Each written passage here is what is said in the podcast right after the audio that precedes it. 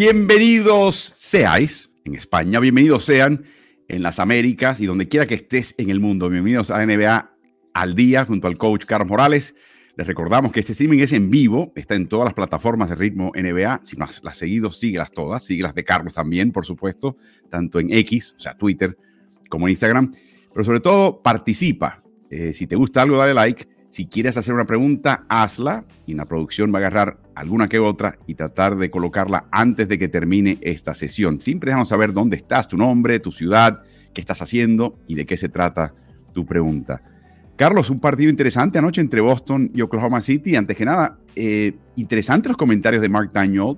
Le preguntaron al técnico del Thunder acerca del paso breve de Al Horford y recordó un par de cosas diciendo, número uno, cómo él elevaba el nivel de este equipo pese a no tener un papel protagónico, cómo celebraba un disparo que hizo Ludor para ganar un partido y fue el primero que se tiró en la pila para celebrar, pese a, que él no estaba jugando, y cómo él considera que aún con ese paso breve lo considera un jugador clave en el desarrollo y la historia del equipo de Oklahoma City. Ah, es interesante, eh, primero que nada, eh, saludos a todos los que están conectados, ya sea en vivo o que se conectarán más adelante en la grabación de este streaming. Álvaro, eh, Al Horford es un veterano que no, que no es líder solamente por lo que dice, sino por sus acciones.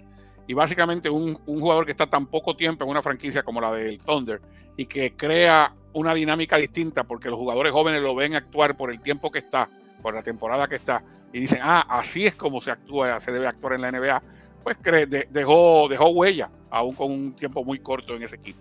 Y el otro comentario interesante, Carlos, es que básicamente Daniel dejó claro que la, idea de él no jugar más, de, de Horford no jugar más por el resto de la temporada, vino, se originó con el equipo. Que él escuchó la propuesta, la pensaron, la discutieron, o sea, no es que dijo, ah, perfecto, no juego más y llegaron a esa conclusión y eso también añade su agradecimiento por haber hecho eso. Así que esa parte de la historia, por lo menos ya al pasar los años, empieza a revelarse y obviamente nos hubiera sorprendido muchísimo que hubiera sido de parte de Al, vino de parte de la gerencia y no fue una cuestión de dijo, ah, no, perfecto, no juego más y cobro. Eh, hubo discusiones al, al, respecto, así que eso es una buena noticia. Pero este equipo, Carlos, le ha ganado a Boston, le ha ganado dos veces a Denver, en casa, ha perdido solamente tres partidos en casa, Denver y dos de ellos contra Oklahoma City como visitante. Este equipo está repartiendo golpes en la NBA, Carlos. Está para empezar a pensar eh, en ellos como candidato a finales de NBA y campeonato. Bueno, en esta semana específicamente, ya que menciona las dos, las dos victorias frente a Denver, esta, esta semana fue una de esas victorias frente a Denver, fue una frente a Minnesota, que también está encabezando la tabla, y esta reciente frente a Boston. Así que hay que tomar en serio al Thunder sin lugar a dudas. Bueno, repasemos esta semana. Encabezan esta lista junto a Phoenix con cuatro victorias sin derrotas. Indiana vuelve a la ruta ganadora. Nueva Orleans ya sigue con el repunte. Va a haber un partido interesante ahora entre Oklahoma City Thunder y, el, y los Clippers eh, que se avecina. Y al otro lado de la tabla, Carlos, Brooklyn está mal, pero mal, mal, mal, mal, mal. E inclusive, Carlos, empezaron a sacar comparaciones del rendimiento de Sean Marks como gerente general del equipo y eh, comparando con el, el, desempeño de Billy King, diciendo es lo mismo. Y a Billy King lo echaron y no tiene buen nombre en la, en la boca de los fanáticos del equipo de Brooklyn. Brooklyn está en, picada, Carlos. Sí, pero realmente el, material lo tienen, el personal lo tienen, Álvaro. Yo creo que tienen un personal joven. Ese cambio que hicieron al final de temporada año pasado con el equipo de Phoenix les dio mucho, mucho personal. Tienen jugadores que ellos mismos han desarrollado enviándolos al equipo de la G League y, la verdad es que eh, llama la atención esa racha de derrotas. De hecho, la semana pasada, antes de, este Serie 4, estaban jugando para 500, para la misma cantidad de victorias que derrotas. Caen en la tabla ahora con esas cuatro derrotas.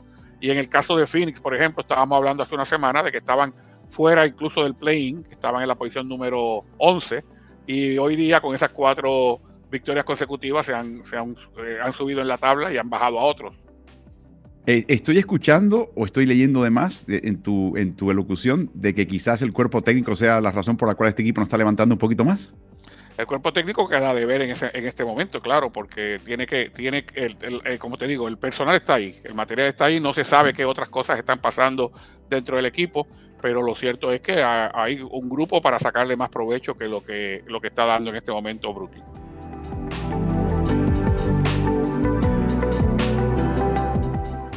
Bueno, pasemos a hablar de, en nuestro primer entremés, de lo que llaman en inglés drives, penetraciones con el drible, que puedes enfocar en un tiro, falta, pase, asistencia, pase a un tirador que falla, pero la idea es desequilibrar, crear situaciones, como le llama el coach Morales siempre, y tratamos como siempre ver las puntas, en los extremos, con un mínimo de nueve penetraciones, quién penetra a ese nivel y tiene éxito y quién no.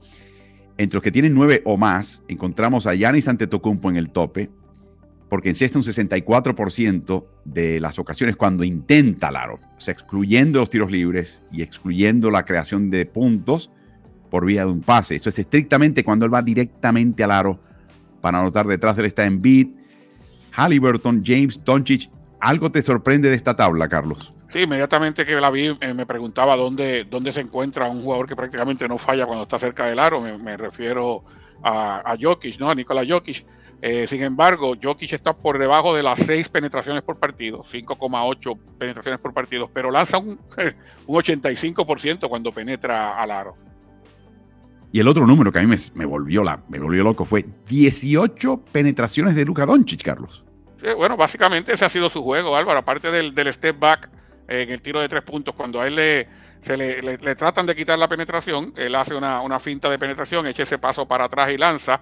Eh, fuera de eso, está tratando de llegar lo más cerca al aro posible, casi en todas las ocasiones, con mucha lentitud, con mucho eh, dominio de las destrezas y de su físico, porque él usa muy bien el cuerpo para, para proteger el, balón y, llegar hasta el aro. Y ese ha sido, básicamente, esa ha sido su marca de fábrica últimamente en la NBA. Increíble. Y por último, Carlos, en esa tabla, eh, LeBron James, 40 años de edad. Ay, 10 penetraciones por partido, 60% de campo. No, uno se acostumbra. Ah, por ahí debe estar LeBron. No, es el cuarto mejor a esta edad. Eh, eh, de nuevo, es algo que hay que siempre. Yo me sonrío porque es increíble, ¿no? es algo que la gente toma como algo normal, ¿no? Correcto. lo que era normal antes, antes que era ver un jugador entre 38, 40, 41 años quemando sus últimos cartuchos en la NBA y bueno, qué buena carrera tuvo, ¿no? el caso es que hoy día la gente ni siquiera se sorprende que este jugador a esta edad esté haciendo las cosas que hace como, como lo ha sido durante toda su carrera, una superestrella. Y hemos tenido ya videos dedicados precisamente a su rendimiento esta temporada, tildando esta temporada como el mejor LeBron James en su propia carrera, así que pueden verlo también en el canal de YouTube de Ritmo NBA- NFL. El otro extremo, por supuesto, hay un pequeño error acá. En tercer lugar está Malik Monk. Se intercambia el nombre de Monk con los números que ves ahí de Sacramento, de Malik. Y en cuarto lugar está RJ Barrett, del cual también tenemos otro video, del cual vamos a hablar de él extensamente. Soshan, el, el jugador polaco-británico de San Antonio Spurs, es el que penetra, pero no liquida. A mí no me extraña lo de Fred Van Este ha sido un tema recurrente y antiguo con él, Carlos. Después, en vez de Halliburton, está Malik Monk de Sacramento, detrás RJ Barrett y finalmente Jimmy Butler, que también no nos extraña, porque Jimmy Butler cuando llega a aro, Carlos, se, como que se, se cohibe un poco. Ahora, quiero hablar un poquito de algo que está haciendo tu hijo, porque lo vi en las redes con nuestra amiga Natalia Meléndez, amiga de Ritmo NBA, eh, haciendo una nota de un jovencito de Puerto Rico que ahora va para Orlando a jugar con el programa que tiene tu hijo, pero él menciona, siendo un chico muy buen tirador, de muy, creo que tiene 17 años de edad, muy, muy buen tirador, que lo que quiere hacer ahora es aprender a liquidar. O sea, hay muchos jovencitos que llega ya con el tri, con, la capacidad de encestar a distancia, pero se convierte en especialista. Lo que él quiere hacer es estar en, ambos lados de esa tabla, ¿no? Encestar triples y además poder penetrar. ¿Qué puede hacer una persona joven o un jugador ya hecho y derecho en la NBA, Fred Van Vliet, para tener más eficacia cuando ya penetra y lanza el aro, Carlos? Bueno, en el caso de Van Vliet eh, eh, es una, situación que se da por, su estatura y su, físico. O sea, cuando Van Vliet penetra, usualmente penetra para pasar y los equipos ya saben que él penetra para pasar, se le echan para atrás y lo obligan a tomar, disparos incómodos. O sea, no es mucho lo que Van Vliet puede hacer. Van Vliet lo que, siempre ha sido eh, muy eficaz y, prácticamente letal es con su tiro a distancia, especialmente del drible él puede crear situaciones y de, momento lanzar, pero cuando lo obligan a penetrar, le, lo están obligando a lanzar, le están quitando las avenidas de pase. Y eso no creo que a estas alturas él vaya a poder hacer otras cosas que no sea empezar a practicar tiros eh, circenses, o sea, tiros eh, donde él llegue y la saque por el otro lado y, la tira bien contra, contra el tablero. Eh, pero los jugadores jóvenes, obviamente, que tienen la, facilidad, aparte de que Nico, a quien te estás refiriendo, es un jugador de unos 6'3 o 6'4 de estatura. Metro 91, metro 93. Estamos hablando de que este chico, aparte de, esa muy buena mano que tiene a distancia, tiene futuro porque está trabajando en, ese, en esa penetración, en la finta eh, de tiro cuando se le acercan mucho y tratar de ponerla en el suelo con no más de dos, de dos botes, dos dribles. O sea, ese es otra, otro error que cometen a veces los muchachos jóvenes que creen que para penetrar hay que dar un, un, recital de dribleo, ¿no? Eh, voy por aquí, voy por allá, no. Eh, vas en línea recta por, por donde te, te cierran un tiro, finta y por ahí en línea recta hacia el canasto. Y claro, si aparece gente en el camino, entonces está el susodicho Eurostep para tratar de evitarlo o la parada en un tiempo, el jump stop. Pero eso, eso se puede añadir y en, este, en el caso del chico que mencionas, está muy, muy temprano en su carrera y lo va a añadir. O sea, también reforzar el físico para poder absorber contacto y aún así lanzar un tiro de cierto alto porcentaje. Así que Nico y aquellos que nos escuchan, ustedes no son Kyrie Irving.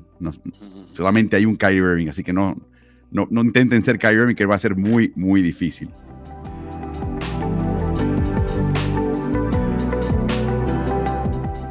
Carlos, hemos hablado de los cambios, el cambio que llevó a Harden a los Clippers, pero a cambio vino una cantidad de jugadores, dos de ellos muy buenos defensivos, pero uno de ellos que de repente nos damos cuenta, ¿no? Se nos cae el 20, como dicen en México. Te, caíste en cuenta de la calidad que él tiene. ¿Por qué? Porque es un jugador que es silente, calladito. De hecho, el único ruido que hizo recientemente es cuando fue traspasado, no se presentó inicialmente, y su señora Lily publicó en, en francés, en francés, este, este tweet. Nico a décidé de mettre un terme à sa carrière. NBA et EDF rappellent les Jeux olympiques, donc il s'agit de sa dernière saison avec les Clippers. En otras palabras, decidió poner fin a su carrera en NBA y EDF después de los Juegos Olímpicos de París. Así que su última temporada con Clippers. Uy, se armó una, imagínate, el traspaso para un jugador que ya se iba, que iba a estar solamente un año. Y todo eso, y también tuvo un tema personal, curiosamente mencionaba que su señor, un tema que afectaba a su señora y dilató un poquito su llegada y estuvo ausente por varias partes iniciales de, su paso por este equipo de Filadelfia. Pero cuando, cuando ha llegado, Carlos, examinamos ayer los, las alineaciones de tríos de jugadores eh, y los más con la eficiencia neta, o sea, puntos anotados menos puntos recibidos por 100 posesiones mientras este trío está junto en cancha. Y estamos hablando de, de tríos que tengan 260 minutos o más. Esta no es la lista de Filadelfia, damas y caballeros. Esta es la lista de la liga. Los primeros cinco, los primeros cinco tríos son de Filadelfia. El sexto es el de Boston, que todo el mundo entiende que es un trío potentísimo. Derek White, eh, Jason Tatum y Kristaps Porzingis. Es el sexto. Los cinco previos, todos son de Filadelfia. Tres y dos de ellos no incluyen a Joel Embiid, Carlos, pero todos ellos incluyen a Nick Batum. ¿Qué te parece? Bueno, este habla de la eficiencia de este jugador. Es un jugador que, como bien mencionaste, eh, siempre ha sido callado. Eh, casi siempre cuando se habla de la calidad de un equipo, específicamente cuando estaba en los Clippers, se hablaba de todo el mundo y después decían, ay, bueno, también tienen a Nicolás Batum. Nicolás Batum es un jugador que te juega a los dos lados de la cancha, que no toma tiros malos, que es sumamente eficaz con ese triple de esquina, que cuando hay que defender, a él le toca siempre el, mejor jugador perimetral del, equipo contrario. Y cuando hablamos de perimetral hoy día en la NBA, tenemos que añadir a la posición 4. O sea que él va desde la 1 hasta la 4 defendiendo posiblemente al mejor jugador del equipo contrario. Y eso lo hace siempre calladamente. Y cuando no existen estadísticas como esta, no te das cuenta del valor que tiene este jugador. En cuatro partidos consecutivos tuvo que marcar primordialmente Anthony Edwards de Minnesota, Shea Gilgius Alexander de Oklahoma City, candidato a jugar más valioso, LeBron James de los Lakers, no hay más nada que decir, y Brandon Ingram del equipo de New Orleans Pelicans. Cuando era jovencito en Francia, como al igual que Tony Parker, este ya está de salida, recuerden, eh, seguía a los Chicago Bulls, pero el jugador que a él le fascinaba no era Michael Jordan, como en el caso de Tony Parker, no, el jugador que a él le fascinaba, Carlos, era Scottie Pippen ¿Qué te parece? Sí, copió mucho del juego de Scottie Pippen y específicamente lo que él decía que le, llamaba la atención era cómo se empleaba en el costado defensivo. Y esa ha sido una marca de fábrica de, de, Batum, eh, tanto en la selección francesa como en los distintos equipos con los que ha estado en la NBA. Eh, por último, Carlos, ¿qué te pareció mis cuatro años de francés? Ay, excelente, excelente. Mon me, me, imagino que habrá algún francés que estará diciendo, eso parece de nuestro idioma, bueno, pero sí, muy bien. no, en caso de que Nick Batum o su señora Lili escuchen Ritmo NBA, yo no descarto nada. Así que échenle un ojo cuando juegue Filadelfia, échenle un ojo, olvídense del balón, sigan en la cancha a Nick Batum para que aprendan un poquito de básquet. Eh, si se va, si este es el último año sería una lástima, pero si se va hay más razón aún para aprovecharlo porque es el pegamento, es la cola que mantiene que esa maquinaria de Filadelfia, a veces sin Joel Embiid, esté donde esté este año en la NBA.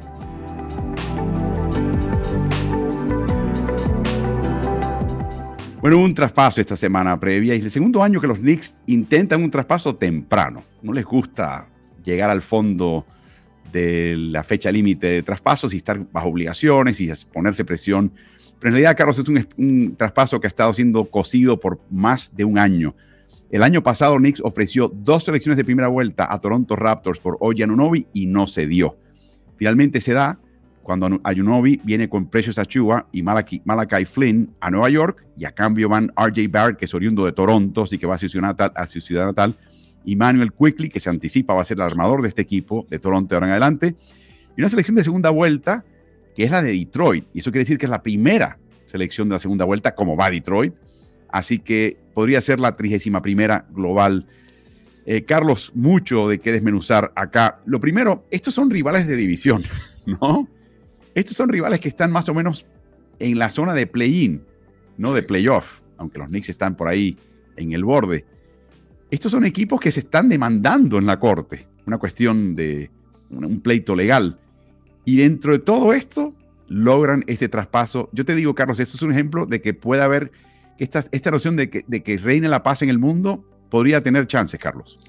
No, y tú sabes que, que, a mí lo que me llama la atención de este tipo de traspaso es cuando uno eh, lo trata de desmenuzar y dice quién ganó y quién perdió. Y dice, bueno, hasta el momento no gana ni pierde nadie. Yo creo que cada cual resuelve sus problemas. Y esos son los buenos cambios.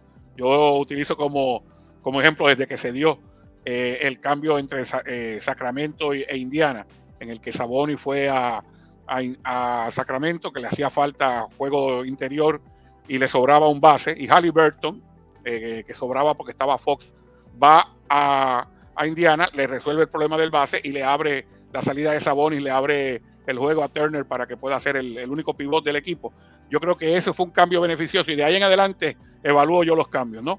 Y estoy viendo que este cambio de Detroit, eh, perdón, de, los Knicks y de Toronto resuelve situaciones para ambos equipos. En el caso de los Knicks se habían quedado sin profundidad interior cuando seleccionó Mitchell Robinson eh, y ahora que Hartenstein está titularizando, estaban como, como cojos en esa posición y, y les llega a Chihuahua que es más que adecuado para eso, pero no solamente eso, les sobraban jugadores en el, en el backcourt, en la, en la línea trasera de la cancha, salen de dos al mismo tiempo y traen un alero que le viene a dar poder en, ese, en esa posición. Así que resuelven su situación. En el caso de Toronto, están adquiriendo un jugador que tiene eh, talla de, titular, en el caso de Quickly, eh, y un jugador que debe jugar mucho mejor en su casa que lo que jugó en Nueva York, que es el caso de RJ Barrett, que dicho sea de paso, con excepción del tiempo que ha estado en la NBA, en todas y cada una de las divisiones en las que ha jugado, high school, AAU, universitario, selección de Canadá, siempre ha sido ganador. No, es, algo, esta te deja la boca abierta. Vamos a empezar por el tema fiscal, porque usualmente los equipos empiezan por ahí, ¿no? Cuando hacen cambios de personal. En el caso de Toronto, Oji Anunobi le había dejado saber a Toronto que, le iba a cobrar un montón de dinero. Eh, dijo que si me traspasan a Nueva York, podría acomodarme yo por menos. Ese es el run run que estaba dando la vuelta y ha sido publicado en varios medios.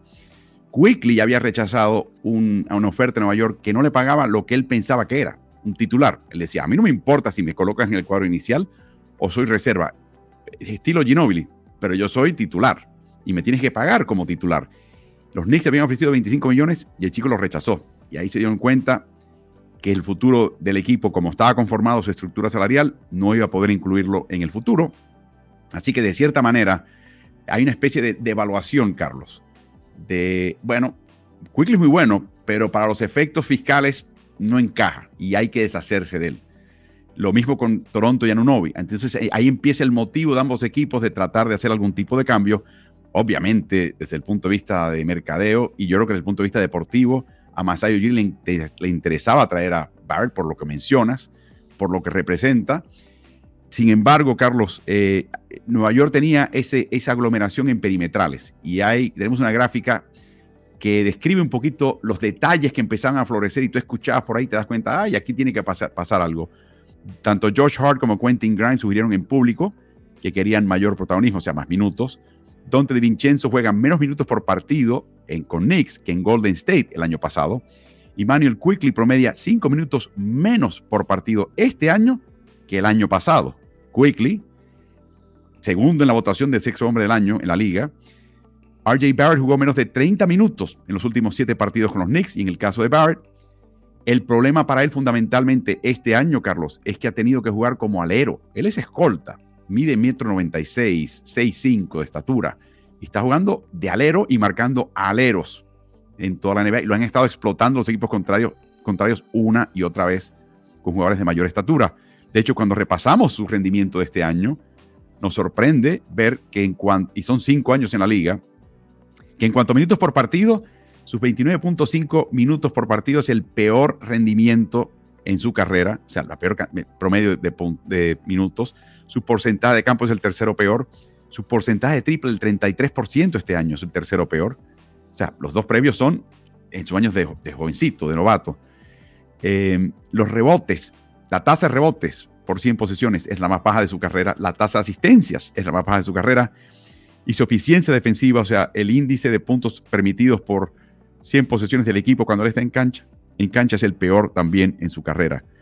Ahora, vamos a, hablar un poquito del trasbastidores también, Carlos, de, este trueque y esta transacción.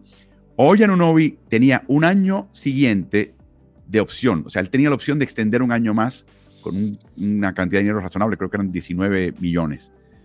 Él quería más, él quería, está hablando de tener de 30 a 40 millones había dejado saber, como menciono, que si eran los Knicks, habría un pequeño descuento. Eh, siempre quería los Knicks, se dio cuenta de eso Masai Ujiri y eso explica por qué estas dos franquicias que están literalmente luchando en, en todos los ámbitos concertaron esto. Era como que no quedaba otra. El, Anunobi se quería en Nueva York.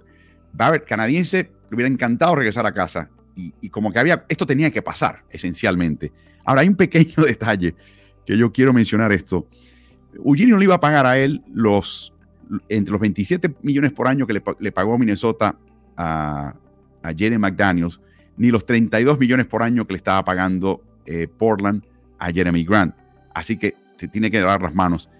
Eh, los Knicks tenían que actuar porque Filadelfia el año que viene tiene 55 millones de dólares bajo el tope salarial que gastar en agentes libres.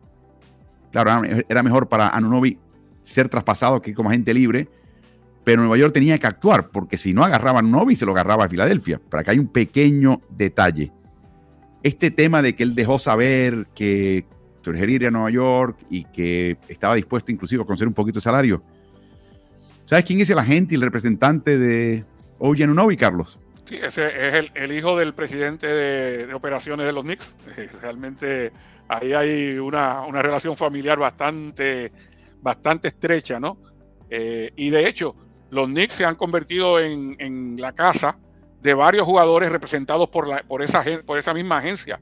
Eh, si no me equivoco, entre tres y cuatro jugadores, además de, de, del cuerpo técnico, pertenecen a la misma agencia donde está el hijo del presidente de operaciones del equipo.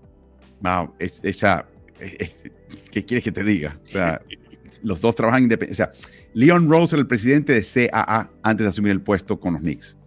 Su hijo, Sam, trabaja en CAA y representa a Nunobi. O sea, de nuevo, es muy difícil. Esto es muy difícil, pero no sé. Eh, y ya quizás nos enteramos por qué Nunobi estaba enviando estas señales y por qué esta, estaba medio cuajado.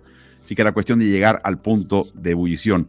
Los Knicks, Carlos, ahora resuelven el problema del alero. Tiene un alero fenomenal porque Anunobi, uno habla mucho, ah, ese jugador puede marcar las cinco posiciones. ¿Sabes qué? Anunobi puede marcar las cinco posiciones unas mejores que otras, pero las puede marcar. Las puede marcar y dejar al otro jugador en situaciones de pensarlo dos o tres veces, cuando ven su contra, desde postes hasta petizos armadores. y además mete el triple, sobre todo el triple de esquina. Y en Nueva York, al haber desalojado este talento, en caso de Quickly, Barrett y sus tiros, hay tiros ahora disponibles y se los van a dar a él eh, también, Carlos. Pero observemos lo que ha hecho últimamente Nueva York y Tom Thibodeau, generalmente la dirección de la franquicia. Están sacrificando un poquito de ese rigor defensivo con tal de tener un poquito más de ataque. Y el ataque ha mejorado, aunque este año ha caído un poquito comparado con el año pasado. Llegaron a ser cuartos el año pasado en eficiencia ofensiva en la liga. Imagínate, un equipo de Thibodeau cuarto mejor en eficiencia ofensiva, pero ya el año pasado cayeron a decinoveno en eficiencia defensiva, de un décimo y cuarto en los dos años previos, y este año repiten la dosis, están decimonovenos. Eficiencia neta, o sea, puntos anotados menos puntos recibidos por cada 100 posesiones, llegó a ser la séptima mejor el año pasado cuando fueron a playoffs. Ganaron la primera vuelta, perdieron la segunda contra Miami, pero este año están duodécimos, que los pone esencialmente en, zona de play-in. Y, y, ahí exactamente donde está el equipo de Nueva York con marca 18 y 15. Así que, Carlos, esto es algo vistieron a un santo, vistieron la posición de alero, pero desvistieron la posición de escolta para Nueva York. ¿Qué van a hacer ahora, Carlos? Bueno, obviamente Dante Di Vincenzo sigue siendo el, escolta titular. Eh, Grimes es el jugador que viene de, la banca eh, para sustituirlo. No hay una gran calidad en esos dos jugadores, hay que ser, hay que ser sinceros, pero se, se, eh, se establece ¿no? que esa es la posición que ellos van a estar compartiendo. la posición de alero se pone muy, muy bien es una mejoría en este momento tener a, a jugando ahí en lugar de, de. Eh, la posición de base, sin embargo, en la que estaba Quickly podía jugar lo mismo de uno que de dos viniendo de la banca, se, debilita un poquito eh, con eh, Bronson como titular, pero ahora el recién llegado y McBride se van a estar peleando, o sea, se van a estar peleando la, la posición de base. Lo que tiene uno no lo tiene el otro. O sea, McBride es un buen jugador defensivo que últimamente ha estado metiendo el, tiro largo. Esa no había sido su, eh, su, su, carnet de identidad ni en el básquet universitario ni en los primeros años de él en la liga, pero ahora lo está metiendo. Ojalá que lo mantenga. Eh, sin embargo, eh, es un jugador que, te puede dar defensiva y que te puede dar un poquito de control. Total, el que venga de la, de la banca a jugar de base, lo más seguro es que como máximo juega 15 minutos por juego porque están sobrecargando de minutos a Jalen Bronson. Así que esa, esa quizás es una interrogante que queda en la posición de, base sustituto ante los cambios que se hicieron. Usualmente el primero en, ir a la banca en el cuadro titular de Nueva York era Barrett, porque lo querían en la, en la segunda escuadra para que, realmente llevase la, voz anotadora en ese grupo. Si no funciona McBride, inmediatamente al día siguiente recibió una extensión de contrato de tres años y 13 millones, Carlos, que te, te deja saber cuál es el plan de Nueva York, ¿no?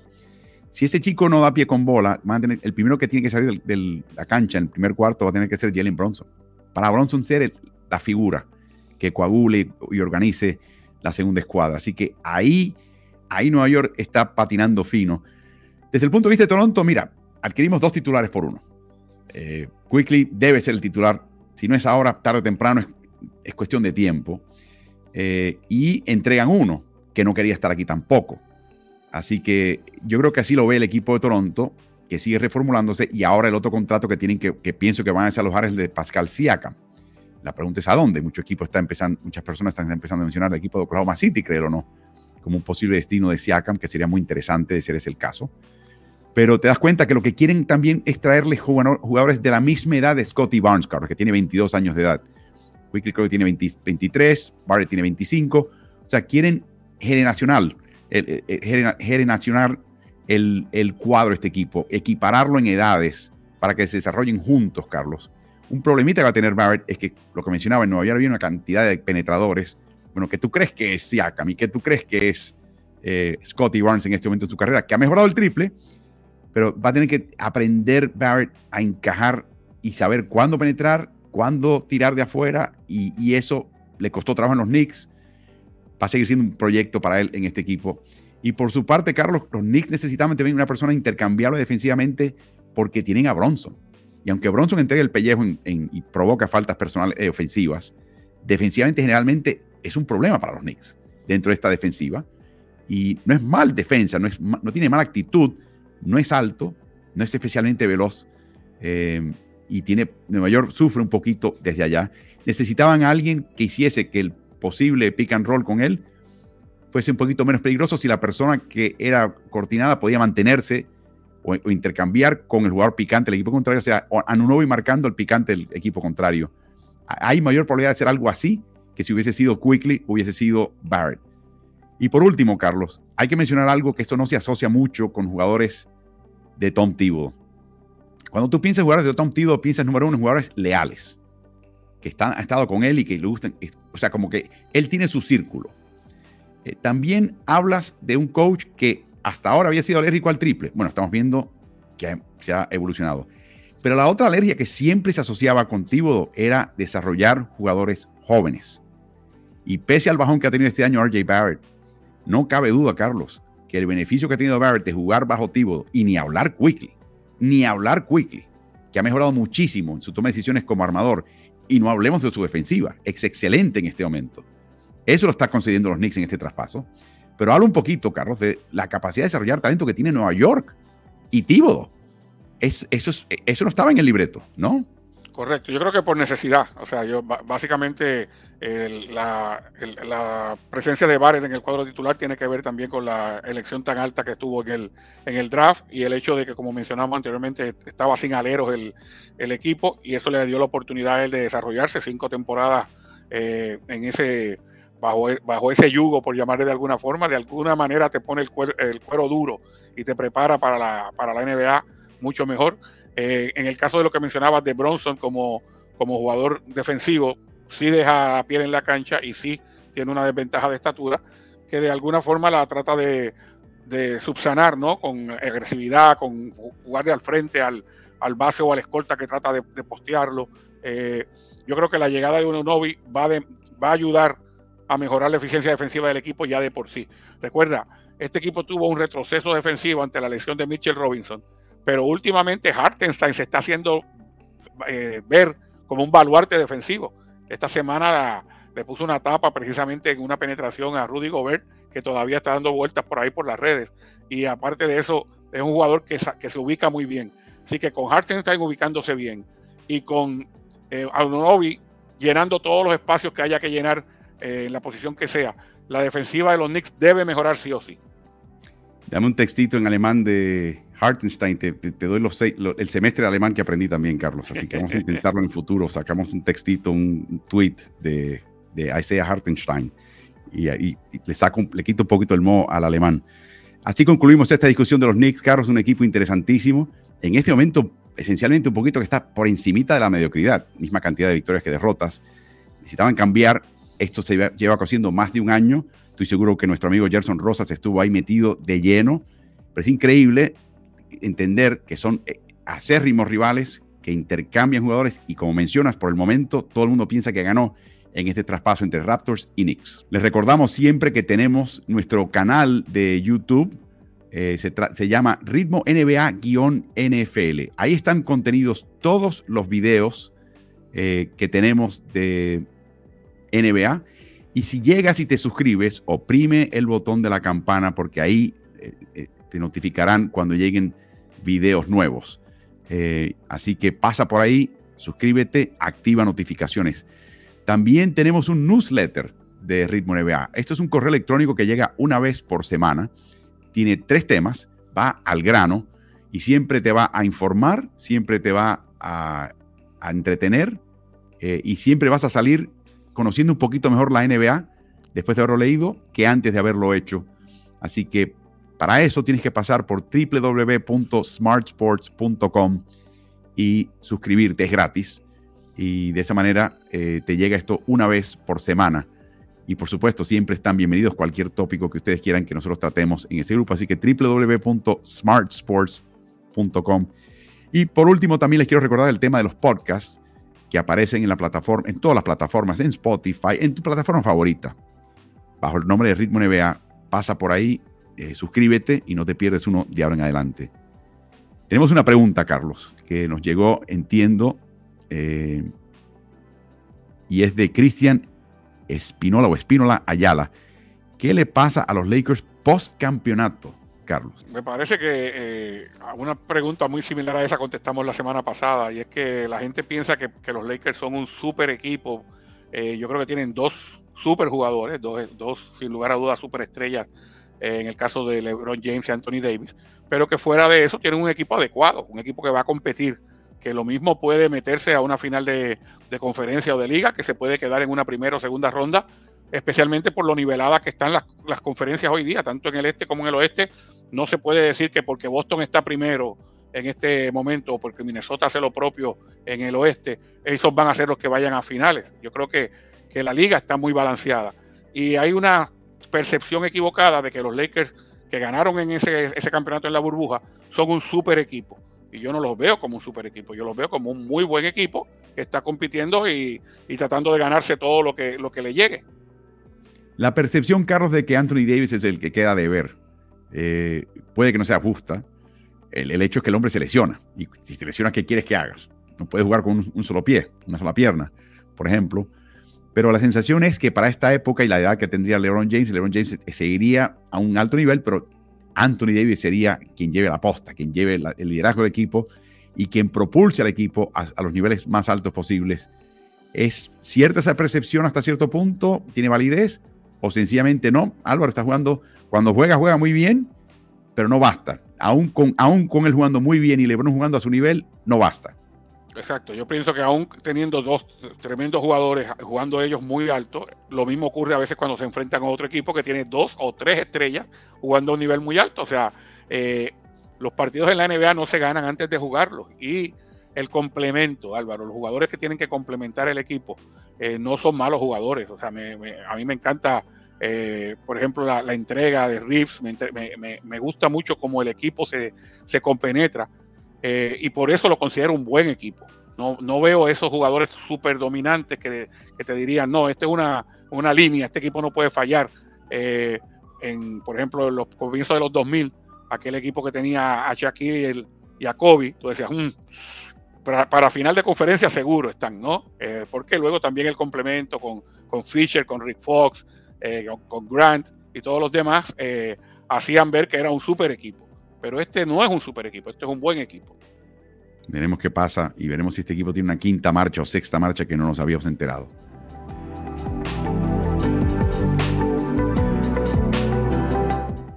Bueno, ¿qué hacemos con Detroit, Carlos? Este equipo cambió de técnico, tiene un nuevo gerente general que trajeron de Oklahoma City con una fama de ser un gran evaluador de talento, Troy Weaver. Y tenía una promoción, hay que mencionar, Carlos, con una, una eh, cadena de restaurantes que vende alitas de pollo deshuesadas, donde si ganaba el equipo te daban, no sé, una muestrita. Eh, esta es la, promoción. Alitas gratis. Eh, y fue durante todo el año. Y da la casualidad que el equipo tiene esta sequía de 28 partidos consecutivos sin ganar. Entonces, la gente quería comer alitas, Carlos. Se llama Wingstop. Y ahí está un meme de, todo el mundo yendo a comer en Wingstop ¿Y qué pasó, Carlos? ¿Qué pasó cuando finalmente este equipo a fin de año ganó un partido? Le ganó a Toronto. Bueno, pues hay que ir a Wingstop. Y ya, por supuesto, los memes nos hicieron esperar.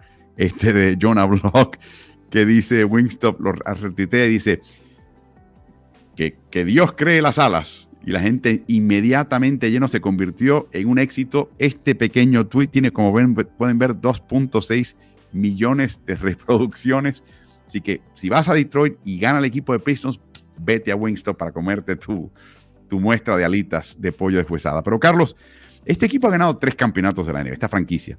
Solamente cinco franquicias han obtenido la misma cantidad o más. Han ganado cinco campeonatos del este.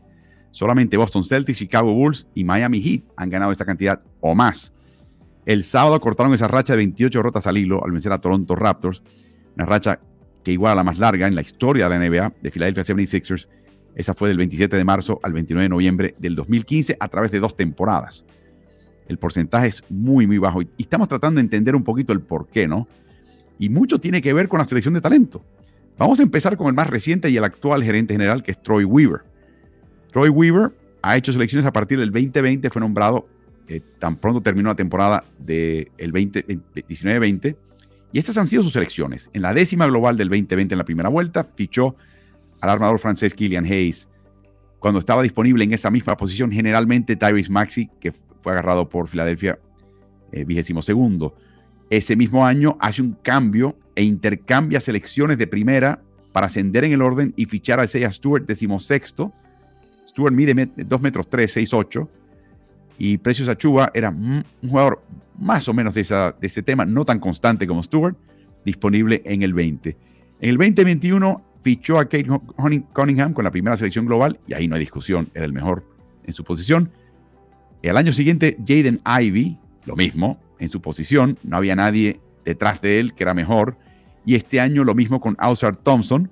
Este equipo, lamentablemente, el año pasado, el 2023, Carlos, si recordamos bien, tenía el peor registro en toda la NBA. Era el equipo que en una época hubiera sido el primer seleccionado, seleccionador, sin duda, por virtud, o debo decir, por mala suerte y mala, e incompetencia de haber terminado con el peor registro. En vez, van a la tómbola, gana San Antonio, les lleva Víctor Wembanyama y se tienen que conformar con usar Thompson en la quinta selección global del draft, Carlos. Vamos a enfocarnos en estos jugadores que hemos visto ahora. ¿Qué, te parece? Yo sé que es fácil mirar las cosas con un espejo retrovisor, pero ¿qué te parece las decisiones que ha tomado hasta ahora, eh, sobre todo en primera vuelta, este, este gerente general joven Troy Weaver?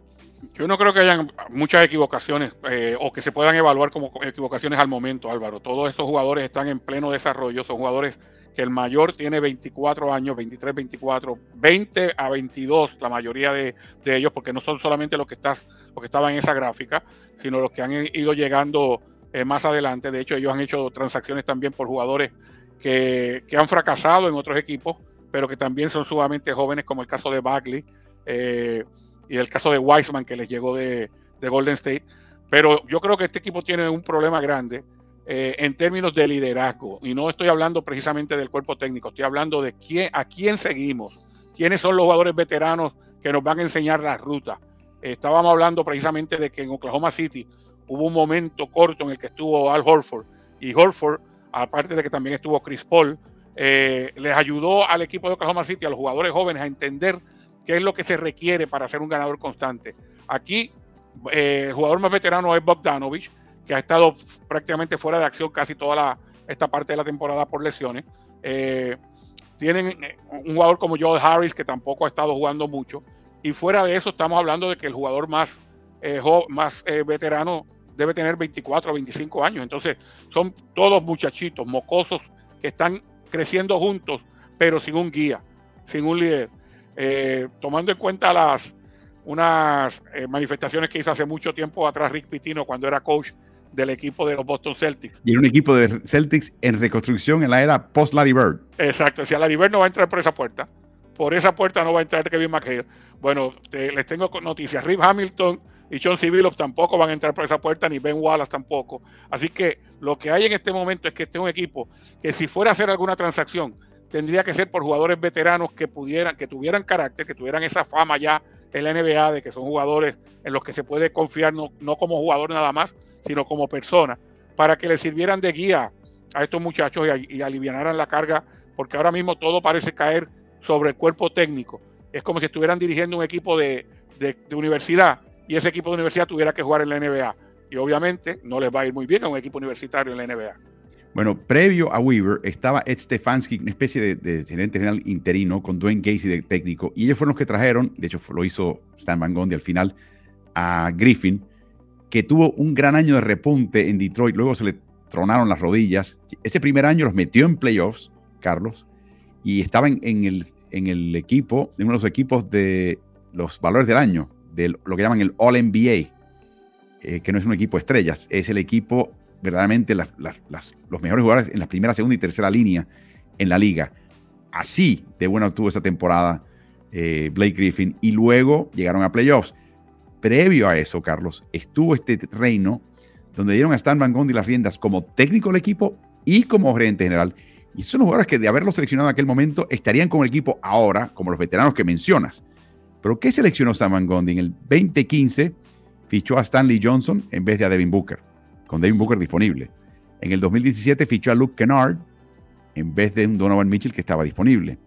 Y en el 2018 fichó a Henry Ellenson que jugó un par de temporadas y dos partidos solamente de la tercera antes de salir de la NBA. Así que eso es eh, problemático para este equipo. O sea, no llegó Weaver con una linda base, pero Weaver tampoco se cubre de gloria. Carlos ha tenido decisiones que te ponen a pensar, ¿no? ¿Qué pasó? Traspasar una selección de primera para poder ascender y fichar a Isaiah Stewart, que no era un jugador que valía ese tipo de, inversión. Coleccionar, esto sí es bien de Detroit y de Weaver. Vamos a traer chicos que son fichados entre los primeros 10 de draft previos para tratar de revivirlos acá en Detroit. James Wiseman, Kevin Knox, Marvin Bagley. Wiseman inclusive vino a cambio de Sadiq Bey, que está jugando muy bien. Es un jugador de rotación, sino titular. Y luego vamos a empeñar un espacio que tenemos bajo el tope, en otras palabras, dinero que puedes, con el cual puedes traer un agente libre de primer nivel, para traer a Joe Harris, que estaba en su último año de contrato en Brooklyn, y dos selecciones de segunda, que no pueden ser mejor que la posición 40, van a estar entre la 40 y la 50. O sea, es como que, eh, eh, o sea, ok, y, no hay nada mejor que esto. O sea, es como que mm, te deja pensando, ante todo esto, tienen que traer a, un nuevo técnico y buscan a Monty Williams, que originalmente dijo que no. Y redoblaron esfuerzos y le ofrecieron un, contrato sin precedente, que podría ser de hasta, este, hasta 100 millones de dólares por seis años. O sea, una cantidad de dinero increíble. Y finalmente Monty dice que sí. Pero yo digo una cosa, Carlos, si tienes una novia y la única manera que tú te vas a casar con esa novia o con un novio es porque tienes un montón de dinero, ¿no? Como que te pone a pensar un poquito, ¿no? De, por qué me estoy casando y con quién me estoy casando y, qué está viendo esta persona en mí. Eh, yo creo que si yo fuera el dueño de este equipo, Tom Gores, yo hubiese esa, esa maniobra, estaría un poquito, un poquito, no sé, me, chocaría un poquito, pero hay que pagarle tanto para que venga acá. Si tan mal está este equipo, quizás la respuesta sea así. O sea, yo no, yo estoy seguro de una cosa u otra.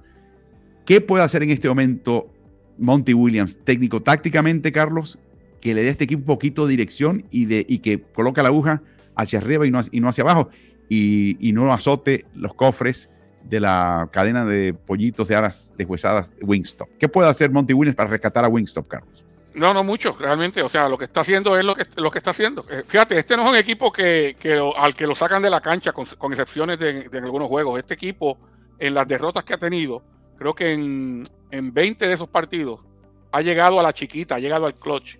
Y es obviamente el peor equipo ejecutando en la, en la chiquita, con un 30% de campo en esos últimos 5 minutos de un partido cerrado, 15% del área de, de puntos y otro porcentaje bajísimo que se me escapa en este momento del área de tiro libre.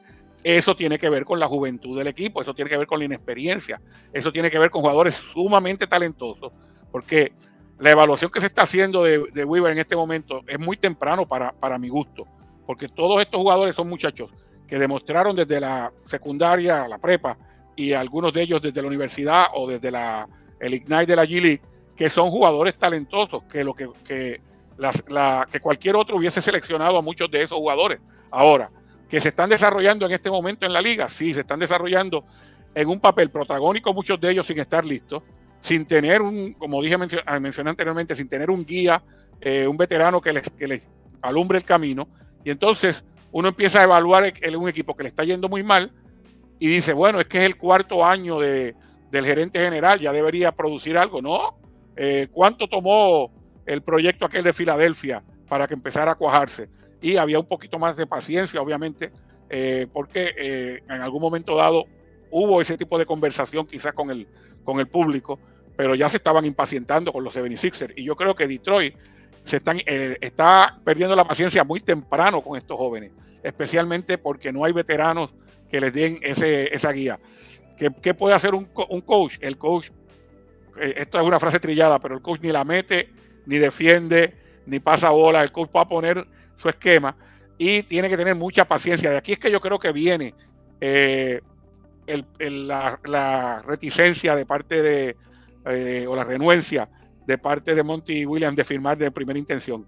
Yo creo que cuando él vio que él venía de, una, de un historial ganador y que le iba a tocar esta, eh, esta papa caliente, dijo, mm, no, me interesa mucho. Bueno, pero te vamos a poner unos milloncitos más aquí. Ah, bueno, me interesa un poquito más.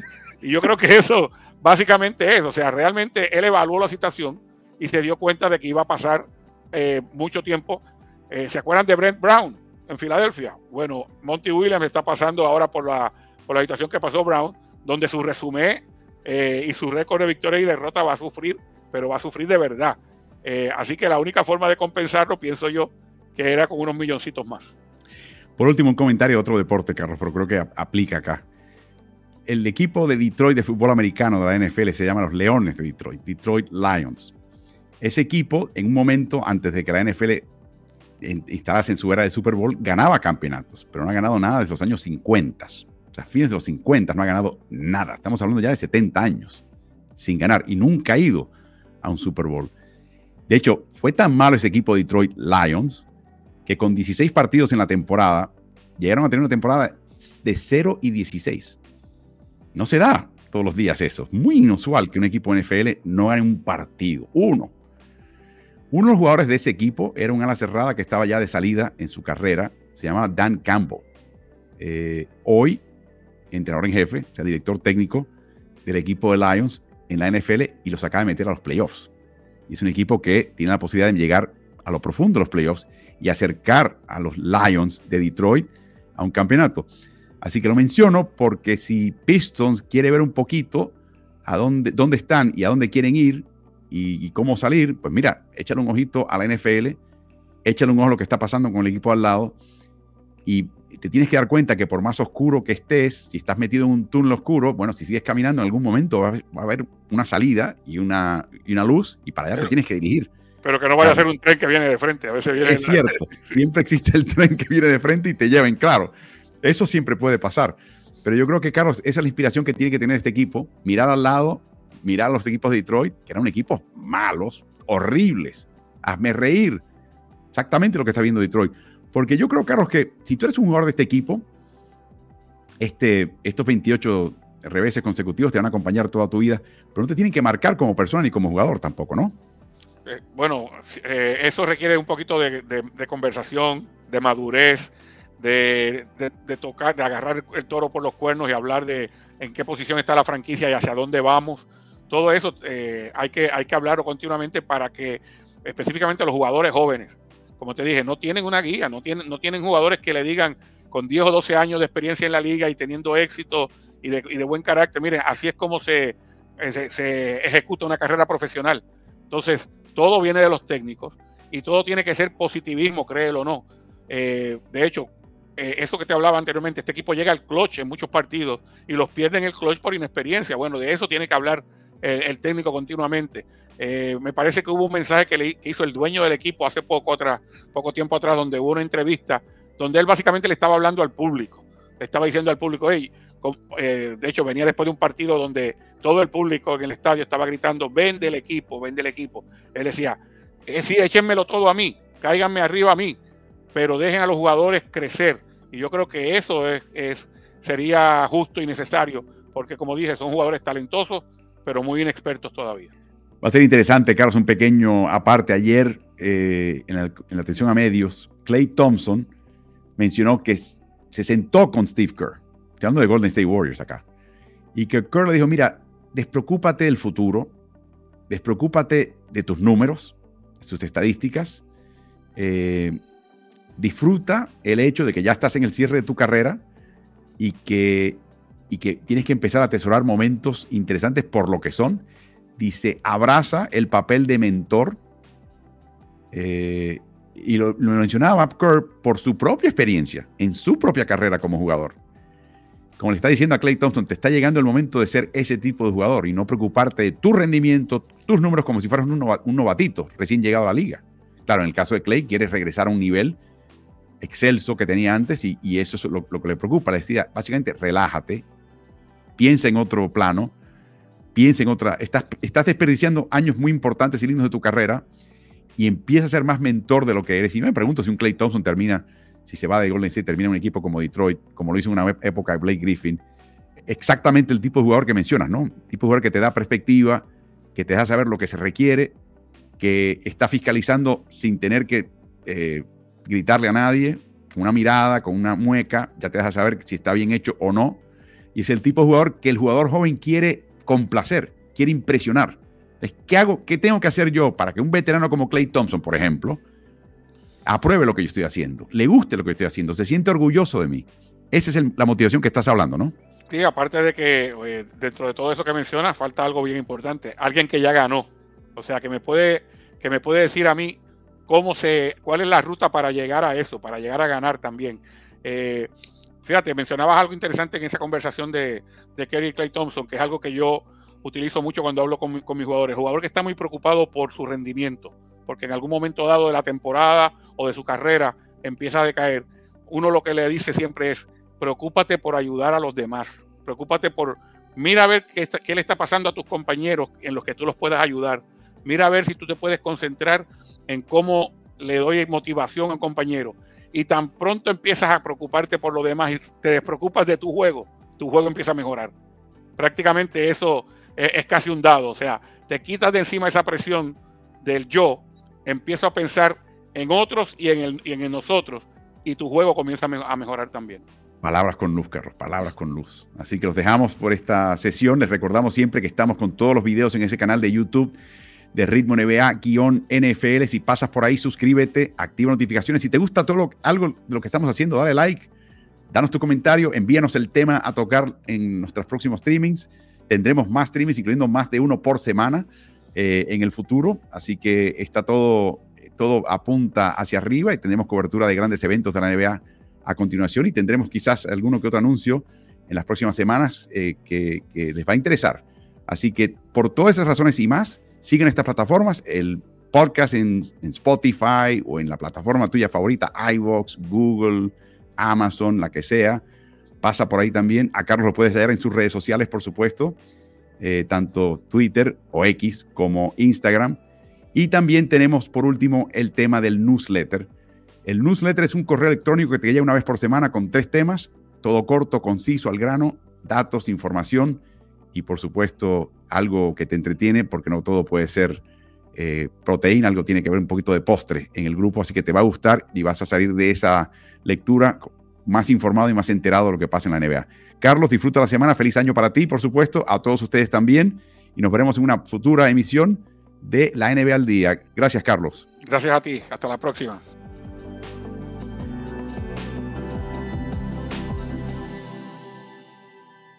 ¿Y tú? con ritmo.